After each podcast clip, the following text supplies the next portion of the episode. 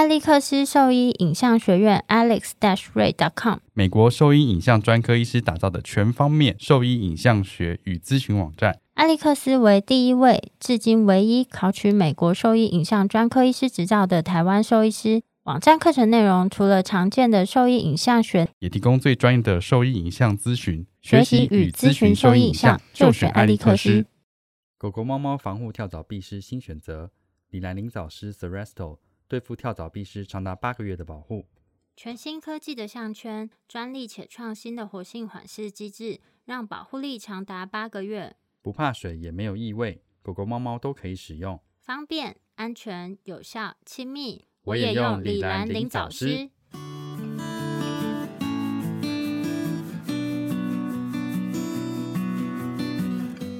你现在收听的是 Wonder Vet Talk 超级好兽医的闲聊时间，我是兽医师林哲宇 Steven，我是兽医师肖慧珍，在这边我们会用轻松谈论的方式，带给大家一些简单而正确的小动物相关资讯，也会和大家分享一下兽医师日常发生的有趣事情。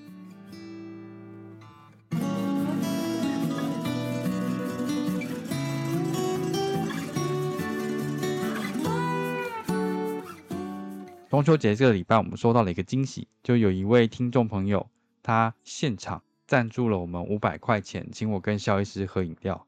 我是当场会觉得非常不好意思，但我还是把它收下来了。然后我也很诚实的交给了肖医师。还没有，没有啦，就是每次都这样子说，没有啦，就谢谢大家的支持。然后就是谢谢的金额，反正我们就是会尽可能的用在找更多好来宾来，然后请他们吃好吃的东西。我觉得很感动的事情是，他把我们的这些膝盖骨异位的集数都听完之后，帮他的动物选择了适合的一些治疗方式啦。对啊，希望是有帮助到他的狗狗。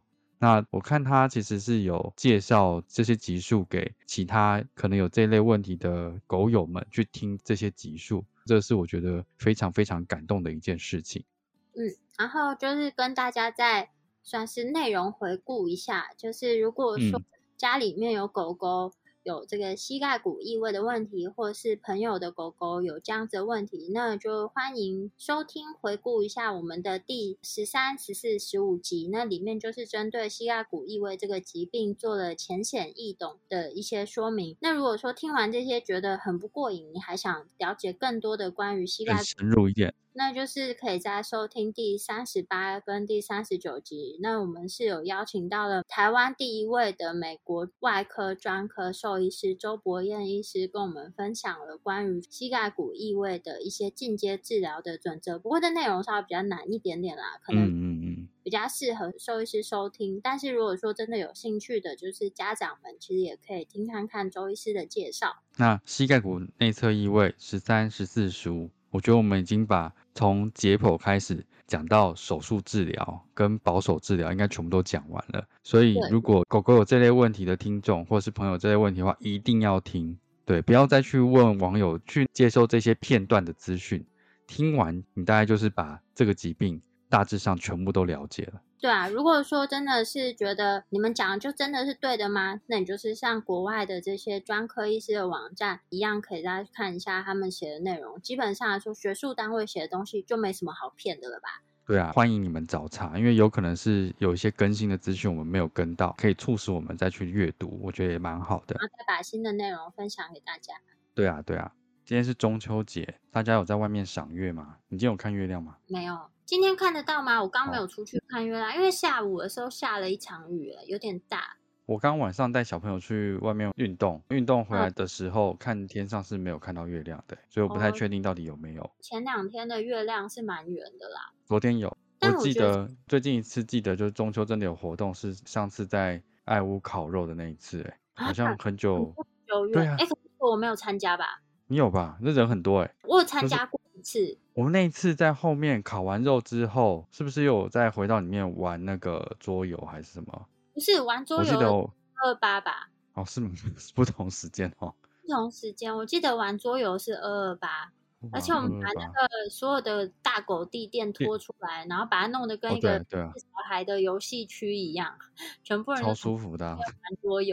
那一次是我现在目前有印象，我们去烤肉，而且很深刻原因是我们去 Costco 买了牛肉跟猪肉。各一盆，然后吃不完，超多的。那这这样子吃起来超划算的。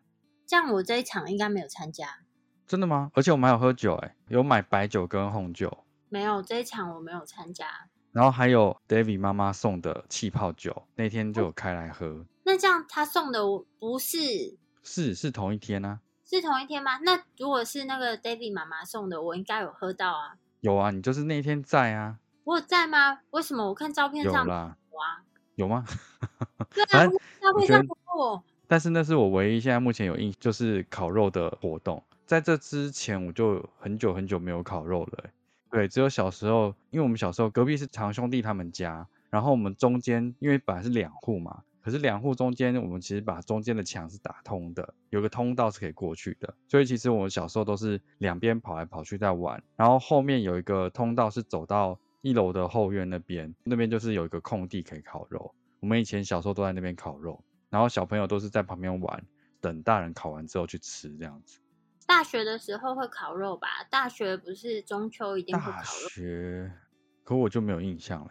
我好像很少跟同学出去。兽医系啊，兽医系都会办系考啊。兽医系的活动我没有参加，我都是去上课就回家了。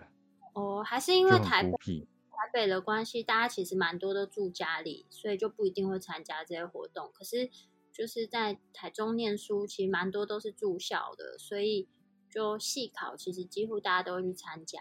我记得那个在中心系考，就会在马厩前面的一些空地，就超多人在那边一起烤肉。我觉得我还是有一点人群恐惧的感觉，就人太多，我还是觉得不太习惯，尤其是认识的人更少的时候。嗯，我会觉得有一点不自在。像我今天去参加一个活动，大概三十几个人。可是我就觉得有点不 自在，认识的人很少吗？我就没有很啊，对，我说认识的人很少吗？还是都不熟？大概两三个啦。哦，这个星期我就跟我去参加这个家族聚会一样。你那不一样，你那以后要持续有参加，持续有接触的，所以你要先把关系打好。可是我实在是没有，我社交，你以后逢年过节就是要回去啊。我社交能力好差哦，我觉得我好局促不安。那你就要多送礼啊！有礼都有备好，但是就会觉得很慌。中秋烤肉啊，我本身就很喜欢烤肉这个活动，但是你知道烤肉是吃烤肉吧？对，就我喜欢吃烤肉，然后我也喜欢吃那个烤吐司，然后上面夹那个一片烤肉，我就觉得很满足。以前就是都会去参加那种童军活动啊，然后要自己生火啊什么之类的。所以你会自己生火？一定要用火种吗？用火种比较容易啦。不用火种怎么生？不用火种的话，就是蛮困难的，就是要带打火石啊，然后用一些树叶啊把它升起来。所以你有参加过童军哦？就是一些活动里面就有这个项目，我看起来就刚刚说童军啊，那就是童军活动，不是真的去参加童军这样子。因为我们以前对，还有国中国小都会办些活动，我不是这种 outdoor 型的啦。因为以前你知道，我们国中的时候去那种露营啊，或干嘛，都是老师把那个火升起来的啊。等我们生都不知道什么时候了，都是用火种啦。但是我觉得这是一个童年蛮好的回忆，因为国小、国中都有参加这些活动啊，就觉得其实是还不错。但我个人是没有非常喜欢，我觉得两天一夜可能就差不多，三天两夜就稍微多了一点点。因为不喜欢睡在外面，都是硬直的地板嘛。不是，是因为我觉得我没有办法在户外大小便。可是通常营区那边都还是会有厕所啊。对啊，可是像登山的话，我就通常都参加两天的，我就很少去三天的，因为我会觉得有一点不太适应，就是我需要在厕所。我觉得我现在有稍微还没有办法完全克服这一点，所以你要克服这一点，就是你每天都要去草丛里面上厕所。没有办法，每天每天都要练习在草丛里上厕所。不行啊！而且我记得我现在目前为止去过最长的那个登山活动是四天。但还不错的是，它中间有一些点是有厕所，然后我就会先算准说，哎，哪一些点会有厕所，我就先准备好。比如说，我就要先喝大量的水啊，什么之类的。嗯，我想说，千万不能错过这个厕所。不是，我跟你讲，其实它沿路都会有人带马桶，因为我那时候去登山的时候是参加一个登山团，就是去那秘鲁啊。然后，但它沿路其实不能让你随便大小便的。所以其实都会有挑夫，他们会背一个组装式的简易厕所，然后他会把它放在，比如说这个搭帐篷，他会放在这个帐篷的一个小角落，然后他会用一个小帐篷把它罩住。你要上厕所就要进去那个小帐篷里，但是你知道那个帐篷本身也没有什么隔音的效果，所以只要有人在外面移动，我就觉得很有压力。你怕别人冲进来是不是？没有没有，他们说你进去那帐篷，你就要把灯打开，因为你这样大家看到那个光，就知道里面有人。但是因为我们那个搭帐篷的附近其实有一些野生动物，所以会有一点慌张。我记得有一天晚上在睡觉的时候，听到外面有一些不知道是马还是什么，反正有蹄的动物在外面一直就开开开开跑来跑去，我就觉得很慌张。而且他有跟我们讲说，就是一定要把帐篷的那个拉链拉好，就是这个活动是四天嘛，然后。曾经有一次，有一个游客，他就是那个半夜去上厕所的时候，那个拉链没有拉好，就有一只臭鼬跑进去，然后就喷了他一身。倒是没有闻过臭鼬的味道，哎，是没有闻过，我不知道到底有多臭。然后反正他们说，因为那个沿路你只能往前进，也没有办法回头，所以他就这样臭四天。我觉得是一个终身难忘的经验，就是没有人会有这么奇特的经验，但当下应该非常难受。对啊，很难受啊！而且我觉得那个四天没有办法上厕所，真的是很不容易。我告诉你，我当兵的时候，不是每个人都会在实战单位，我们那时候真的是一个礼拜没有洗澡。哎，在外面的话，全部都是搭帐篷，然后都是做那个野战厕所，就是要有人是负责去挖那个沟，然后大家去上厕所的。那不就跟我刚刚讲的那个？对，可是我们一个礼拜都不能洗澡，我们帐篷都搭在那种，就是它不是整好的营地哦，就是你自己要在外面去找那地板。很多时候呢，其实都是很多石头。我在想说，搭帐篷是白痴哦，都没有把那东西捡干净。然后我们每次睡在里面，背那边全部都是石头。哎，你很挑哎，你知道有的时候真的肉眼肉眼没有那么容易辨认，因为我有自己去搭帐篷，就是我觉得我已经把整的还蛮平的，但就晚上睡觉的时候才发现，哎呀，这个背后还和那这全部都是石头。然后我们就没有什么枕头那些，大家都是把那个防毒面具啊什么的或衣服就。放在头的那个边，然后当做枕头这样枕着睡。一开始真的没有办法睡着，然后后来习惯，大家都睡得跟猪一样。这么难睡还是可以睡得着。会你们以前在那个爱屋 二楼，你们根本就是直接躺在地板就睡了。我可以是很正常人这样就可以睡。我觉得我就是有点容易慌张，所以没有办法随时随地都睡着。所以中秋烤肉这件事情，你刚刚讲说，哎，这是中国古代就有的节日啊，可是以前的人没有在烤肉的。这个我也不晓得，反正这也是最近的新闻，但是我不确定这个新闻的可信度跟真实度到底有多高。就是中秋这一个词汇呢，大概是在唐朝初年才成为固定的节日，到宋朝才开始广为流行这样子。关于这个中秋烤肉发鸡呢，主要是有人是说啦，也不晓得是不是真的。他说最早是来自于新竹，因为。在一九八二年的时候呢，有新竹有蛮多工厂是生产烤炉，但是因为呢外销不景气，把它转为内销，所以新竹各地纷纷开始流行烤肉，所以就带动了这个烤肉的风气。然后后来就开始有烤肉酱嘛，就是一个酱油的广告，什么一家烤肉万家香，嗯，是金兰吗？还是是那个万家香酱油？所以它就万家香。家烤肉万家香是到一九八六年才出现，那所以在那个时候开始呢，就有一个呃中秋就是烤肉的这个习俗。对，哎，我觉得是真的，因为我是一九八四年生的，所以我出生以后，所有看到那个广告都是这一类的，有那个什么 BBQ 啊，那个一家烤肉万家香，这个我就记得啊。而且我觉得这个很合理，是因为以前的电视只有三台，然后我以前超爱看电视的。所以这些广告的内容台词其实都很容易升值我们的记忆里面，然后大家就会就身体力行去执行这件事情。对啊，所以其实像这样子，媒体很容易洗脑大家，让大家有一个既定的印象，说哎，这两件事情就连接在一起了，中秋跟烤肉就连接在一起了。其实蛮聪明的，但是因为现在的那个。比如说，就像我们现在资讯来源太多，来源太广了，所以其实要这样子洗脑，或是呃，不要讲洗脑啊，就是要这样传递一个特定的资讯，其实相较于以前来讲是更不容易。但是我们，所以我们应该 现在不是莲雾跟释迦是不能输出大陆吗？为什么？没有啊，他们就进这两项水果，啊原本是从台湾出口的大宗是去中国大陆，但是现在他们。一些政策问题，他就把这两项水果大陆进口这件事情，他就是不让你进来，嗯，他就不让你卖进来，去赚他们的钱。所以我们现在只要把这两项水果跟节日连接在一起，就可以内销的很不错，这样子嘛。现在我觉得就很难没，现在资讯就是说那个圣诞节要吃莲雾，台湾的圣诞红。哇，把那个莲雾挂在那个圣诞树上，好可爱。台湾的圣诞红、圣诞铃铛，家家户户都要有莲雾。没有啊，但就是现在你怎么样把这个观念，就是把它绑在一起，就很困难啊。因为不是大家接收资讯的那个来源太多了，很难。就是那个啊，现在大家都会看，就是防疫啊，你就是把它放在防疫里面啊。哦。就是圣诞节吃莲雾。这个奸商。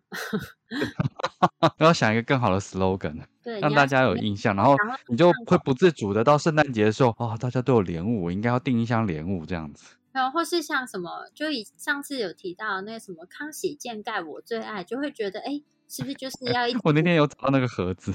现在我网络上查到的这个是什么？一个真人的脸，但我记得以前是一个黑白的脸。日本境内的那一款呢？你知道，就是一个印刷上去黑白的小男孩的脸。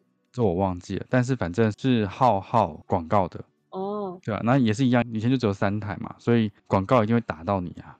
所以这个大家都会啊，那是蛮好吃的。我小时候觉得，哎，这蛮好吃，甜甜的。对，现在好像没有人在吃这个，就不用补钙。对啊。我是会思考的狗行为兽医团队的小动物行为兽医师林伟珍。你现在收听的是 Wonder Vet Talk，超级好兽医的闲聊时间，最专业的小动物知识 Podcast 频道。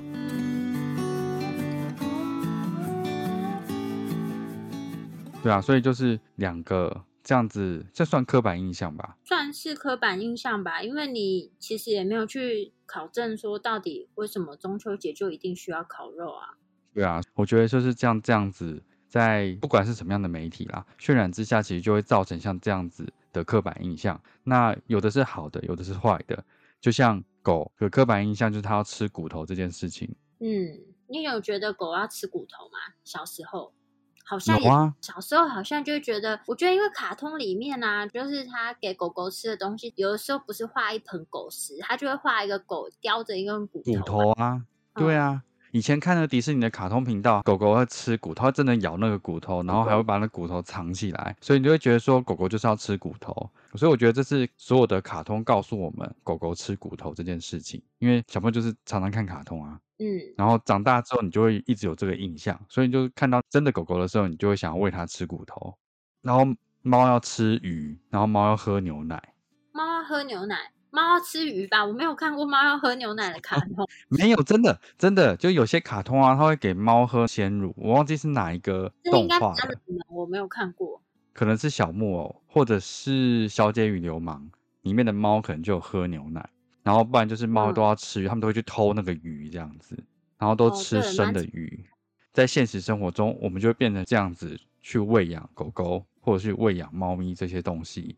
那其实就会产生蛮多的问题，因为这跟事实其实是不相符的。那所以讲到这个，网上是可以找到像这样子的一些文章了。因为就是因为这个刻板印象，所以我们必须要去针对这件事情去做一些讨论，看看说这件事情到底是不是可行的，或是是不是会造成一些风险。那其实就是这边应该是美国 FDA 的一篇文章啦。当然，兽医师是不建议把这些。非食物的东西给狗去啃，真的给狗狗吃骨头的话，会有什么样的风险存在？这边其实是有列出来的，跟大家分享一下。第一个最常见的有可能的问题就是牙齿断裂这件事情，其实非常非常常见的。跟我们前几集跟孙医师聊的时候，虽然没有聊到这个，但是其实以前有说法，就是说像这个骨头一样，你可以让狗狗去啃食嘛，所以啃食的动作其实会造成一些摩擦，有可能有可能可以帮助你的呃牙齿的表面有一些些清洁的效果这样子。但是这又讲到我们那时候讨论的刷牙这件事情，才是最主要，而且我们要。清洁的地方是牙周囊袋的地方，所以你在啃咬这个骨头的时候，根本不可能把你的牙周囊袋清干净。所以你就算吃这些东西，你还是要刷牙。那为什么要吃这么有风险的东西，硬度这么大的东西？所以像这个东西就会造成牙齿断裂的风险。如果是功能性的牙齿断裂的话，又要看断裂的程度是怎么样，你有可能会丧失这个牙齿的功能。那这个是最常最常见的第一个可能造成的问题。再来的话，就是当狗狗把骨头咬碎之后呢，骨头的断端它其实都可能会造成就口腔内的一些刮伤或是刺伤。然后如果说它又不小心的把这个骨头吞食下去之后，其实它都有可能会造成就是消化道的损伤以外，它也有可能会造成这个骨头是卡在它的消化道里面。嗯。哎，这个我就想到一个，可是我觉得那只狗非常非常幸运。我不是有一阵子是被外派到澳门去帮忙吗？那时候我在那边算是主治医师啦。重点是我在看诊的时候有遇到一个 case，它是吉娃娃，很可爱的吉娃娃来看诊，就说它吞了骨头。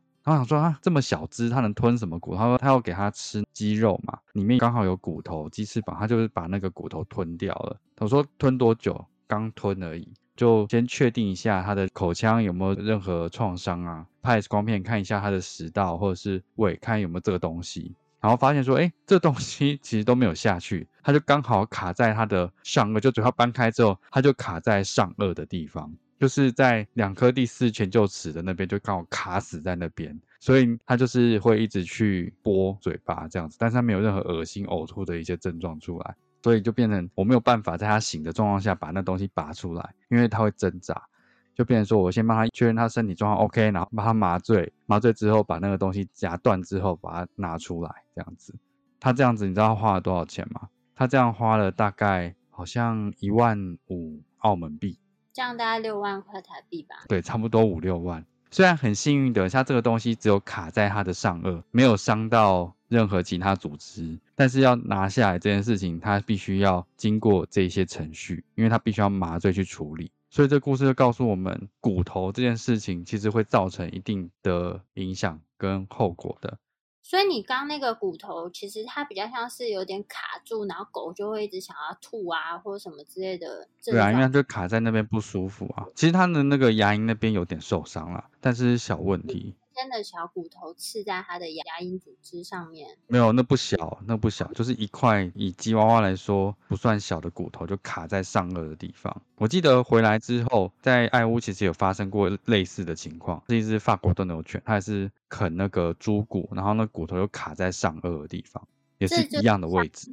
相对运气稍微好一点，因为不管是猪骨或是鸡骨啊，因为我觉得有时候有一些饲主他会觉得说，好像就不要给他喂中空骨就好，因为它咬碎之后会有一些比较尖锐的断端，那我给他吃这种比较硬实的猪骨，是不是就没有问题？其实不管是哪一种骨头啊，就是这些其他都没有办法直接性的把它咬得非常非常的碎，然后所以在穿过他们的消化道的时候，都可能会除了造成这些刺伤以外，其实卡住是一个超级大而且超级危险的一件事情。就是不管是卡在哪部分，卡在口腔的部分算是运气很好的，它有可能会卡在。它的食道啊，或是它通过胃之后卡在它的肠道里面，其实都还蛮危险的。对啊，完全阻塞的话，其实都是蛮危险的。之前有遇过，就是说真的卡死之后，时间比较长，所以那段肠道其实是坏死的这种情况出现啊，所以你就必须要面临结肠的事情。嗯，还有就是，如果卡在食道的某一些位置，那有一些是它被卡了很久之后，它有可能就用内视镜移除，就是这个骨头的过程中，其实因为那个骨头卡时间太久，它都对局部的食道造成蛮严重的伤害，所以在骨头移除之后啊，或是在移除过程，食道都可能会有一些破裂的风险，或是在移除之后，它都还会需要装一些其他的呃胃食管。比如说胃管啊，或者什么胃管之类的，去给予它需要的食物，然后让它的这个食道是好好休息。所以这过程其实对暂时不能经口喂食，这样对啊，经口经食道，所以其实对狗狗来讲是蛮辛苦的，而且其实这些都是有很高的风险。哎，我忘记是在台湾的案例还是在国外的一个案例，是因为像骨头类的东西卡在食道里，然后。内视镜去夹除的时候，就那东西划破了食道，刚好它的动脉在那个位置，所以整个夹出来之后看起来好像没事，然后突然就是休克，狗狗就休克。然后因为那个地方其实不太知道，然后大出血嘛，因为是动脉，所以没有止不住。但那个时候狗狗就在台子上就离开了，所以这件事情其实可以的话，尽量避免掉任何这样的风险才对啊。而且这东西并不是必要性的，就让我想到说，我们在因为我有小朋友嘛，所以妈妈都会去查说小孩可以吃什么，不能吃什么。那我们家其实就是有那个蜂蜜啊，所以我们之前都会泡那个蜂蜜水。然后我就想说，小孩可以喝吧？我老婆就说不行，她说她多少岁以后才能喝蜂蜜？我说为什么一定要这样子？一岁，一岁，嗯，一岁以后，嗯，至少一岁以后。对，他是说一岁以后才可以接触蜂蜜，原因是什么？因为蜂蜜里面容易有肉毒杆菌素，所以一岁的小孩有比较容易有这个肉毒杆菌素中毒的风险。那我需要为了就是让一岁以前的小孩一定要喝到这个蜂蜜，我去找说，哎，这个蜂蜜是不是有牌子的？然后里面有做过检测，它是没有这个肉毒杆菌素的，所以他可以喝这个蜂蜜。一定需要这样子吗？必须要喝这个他才能成长吗？没有啊，为什么一定要给他这个东西呢？他有好多好多其他东西可以吃，对不对？那我觉得骨头也是像这样子，就是你可以讲出它一点点好处，但是它有这么可怕的风险存在。那为什么要让它冒着风险去得到那么一点点的好处呢？对不对？没错。所以我觉得以目前的情况来说，就是不建议给骨头，不管是什么样的骨头，就是不建议给骨头。你给他吃的东西就是我们会吃肉，我们不会吃骨头。嗯，你不吃骨头就不要给他骨头，然后没有什么理由是一定要给骨头。对，然后另外的话就是。网络上也是可以查到说，给骨头就是会有蛮多的好处啊。然后就是如果说像我们刚刚讲那些，嗯，造成牙齿断裂的风险又容易卡住，那这样子他就给他生的骨头，相对就可以降低这个风险。可是我觉得今天生的骨头啦，其实就跟生食是一样的道理，它都还是有可能有细菌。感染的风险存在，就是他写说，就是狗其实很建议吃骨头啊，但是呢，你一定要注意以下事项，重点就是不要给它吃熟的骨头，生的骨头是最好的，这样子。是有什么病啊？我们做骨折的时候，那个骨头会裂，就还是会裂啊。我知道你给它生的骨头好了，今天你给的是咬合能力超强的，例如说是罗威纳好了，它还是有可能把它咬断啊，咬裂啊，也是有可能会。所以这跟对啊，所以这跟生的还是不是生的根本就没有差。我觉得这是在贩卖这个产品的人想出来的好处。因为他没有任何研究报告告诉你说，这个生的骨头就是比熟的骨头要来得好，安全，没有这件事情。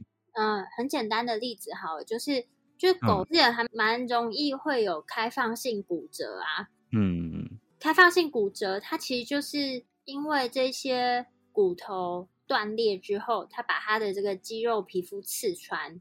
哦，对啊，对啊，没有错，它也算是算生的吧？它是生的，它就是生的，对，那就是算生的啊，那就是它还是会尖尖的啊。对，所以说这跟生的还是熟的，好像没有什么直接相关性啊。那我觉得他会这样讲，通常就是他在卖这个东西，他才会这样说啊。去看看说这个文章是不是厂商写出来的东西啦，别人说他可能只是一个广告而已，就不要相信他。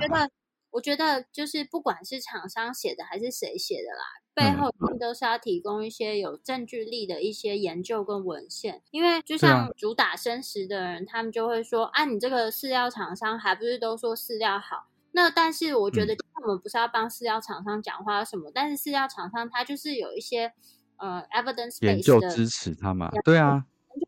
那你好，你卖生死，那你就是把你的证据拿出来，就是把你做的这些研究证据拿出来。如果就是真的，哎，从这些科学数据上面看起来，它的确是优于这些食物的话，那我觉得我也会愿意相信啊。问题是，只是一直讲说生食很好，但是却拿不出相关的证据来说的话，那我觉得这样子的东西，其实我就会对他的说法存疑。对，单一案例的分享是完全没有任何意义的。隔壁老王说，他家的狗吃完这个皮肤也不痒了，大便也成型了，这种根本就是完全没有意义的东西，这不算是任何证据啊。然后我要讲的是，其实不管是生肉啊、生的骨头，其实它们都很容易受到就是病原菌的感染，特别是这些病原菌呢，最常见的大概就是大肠杆菌，然后沙门氏菌，还有李斯特菌。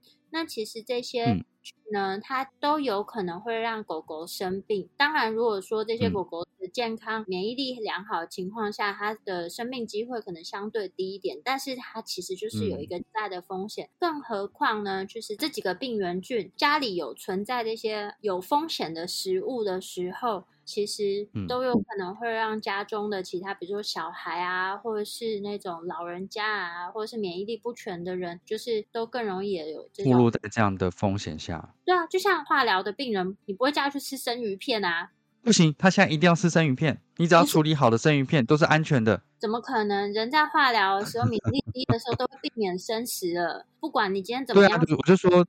今天就算只有一点点、一点点的风险，你为什么如果有风险的话，为什么不避免掉它？就是你为什么要我就是要吃生鱼片？我没有办法，我就赌那一点风险这样。是，就是也不用，就是用什么说啊，你不要吃。那我觉得今天就是假设你今天是化疗中的病患，然后你自己在化疗中，你知道你自己现在对于外界的抵抗力是比较差，那你会选择一定要大量的吃生鱼片吗？你也是有很多其他熟食的选择啊。就是我觉得，你就用呃人的角度去思考嘛，那。他们所需要的这些营养素来源，或是他们在饮食中得到的，就是你说哦，狗狗吃骨头，它就比较开心。其实他们是蛮容易满足的，但是很可爱的一个物种。其实你给它其他东西都可以替代掉这样子有风险的食物，那为什么非得要给这样的食物不可呢？对啊，它的开心来源可以是很多其他东西，像我们之前在做训练的时候，我给它空气零食，它也是超级开心的。你这样真的是，所以这些是 你跟它的。他的开心来源有可能是你跟他的互动跟关注啊，为什么要给他这个东西有风险呢？他完全相信你，哎，可是到最后承受痛苦的却是他，哎，情绪勒索他们。不用勒索啦，我只是觉得，就是其实有时候就换个角度去思考，不要一直被这些刻板印象就是给绑住了你的想法，就觉得哎，狗一定要吃骨头，没有啊，其实就是你要想为什么它为什么非吃骨头不可嘞？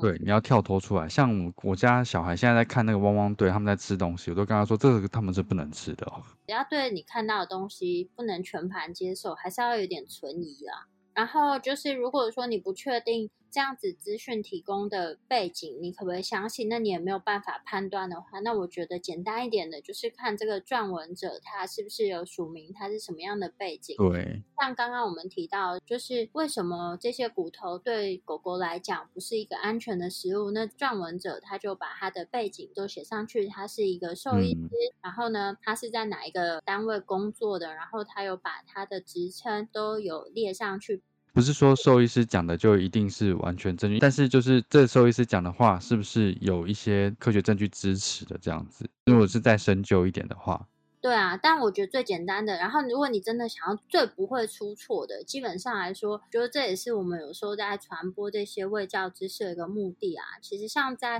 国外，他们的学术单位，不管是美国啊、欧洲啊。日本我不知道，因为本身日文不好。但是在英语系国家里面呢，基本上欧洲的话，在一些欧洲的专科医师协会，他们其实都有一些相关的卫教资讯文章。那你就是查这些学术单位的文章内容，其实各式各样的卫教资讯都可以找得到。那你不知道你的观念是不是可以相信的情况下，那可以从这样子的学术单位去找你们所需要的资讯。至少这些学术单位提供的资讯，基本上来说都是经过有算是有科学证据支持的，所以不用担心它会有大错误。对啊，我觉得它错的机会会小很多很多啊。现在很多的知识或者资讯都一直在更新，所以我 觉得没有人是说它绝对百分之百会正确，但大方向不会错。对，至少八成是不会错的。那有一些东西，对对对对，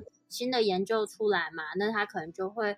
改变了一些想法，但是我觉得至少八成以上的内容是没有问题的。然后，甚至美国很多大学的兽医系，他们也有自己的网页。然后网页里面又提供很多相关的卫教资讯，内容都还蛮简单的，不是很困难的专有名词，因为他们这主要都是写给一般民众看的啦，大部分的专有名词都避开了。那再不行的话，你就把它贴到 Google 翻译，我觉得现在 Google 翻译翻译的东西都还是看得懂的。哦，对啊，其实现在 Google 翻译还蛮 OK 的，所以就是你可以先去找这些单位的文章，然后再稍微看一下 Google 翻译，至少我觉得有一些名词上可能会有翻译上的出。出入啊，但是大项我觉得不会有太大的落差。就像我们讲的东西，基本上也不一定百分之百是对的，但是像比较熟知的领域，就我们尽可能就是把目前我们知道相对比较正确的知识提供给大家，但是我们也不代表我们讲的就是百分之百正确。那如果说有一些疑虑啊，或什么之类，也是欢迎跟我们一起讨论。但是关于生食。骨头或是吃骨头，我意见就是这样子啊。我觉得这一还有一岁以前的小孩吃蜂蜜，对这些，我觉得基本上我目前为止是不会改变我的看法，因为目前我看到一些研究证据显示，就是它并没有给我很多的优点去支持说，就是这个食物是好的，然后我会愿意给狗狗尝试。没有，目前我还没有，我还不这样做。嗯。就算是小孩子或者是成人哦，在吃这些带刺的鱼肉啊，这些东西都还是有可能会有不小心吞下去，造成说鱼刺卡在食道或是喉头的情况发生。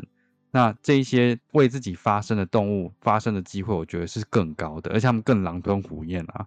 所以你给他们这些东西，在考虑要不要给他们这些东西的时候，其实就是你要想到这点啦。哎，讲一个题外话好了，就算是熟食，在吃的时候也是有点风险啊。就像我本人在之前就吃那个摩斯鳕鱼堡的时候，谁会料到摩斯鳕鱼堡里面居然吃到一根很大根的鱼刺？哎，怎么可能？对，然后我本人就吃到那根鱼刺。我好一阵刺进去吗？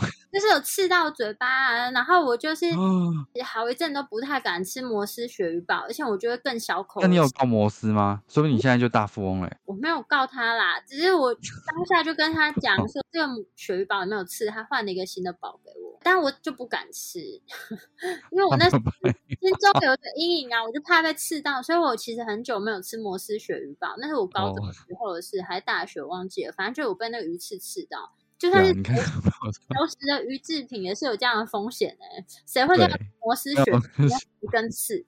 真的，谁会想到？没有说，就算像人这样子，已经算是细嚼慢咽的生物了，都还是有可能会产生这些风险。更何况是狗狗，那它们吃东西是更没有形象的了。所以给这些东西，其实都是有更高的风险存在的。不要给，拜托，好不好？嗯，我想说中秋节劝大家不要喂烤肉啊，不要喂狗吃月饼啊，大家都知道了。不要给猫咪戴柚子帽啊，这大家都知道。那我们就再提醒大家一次，关于这个骨头的隐忧，最常见的事情其实最容易被忽略啦，那就是要一讲再讲，是一个无尽的洗脑。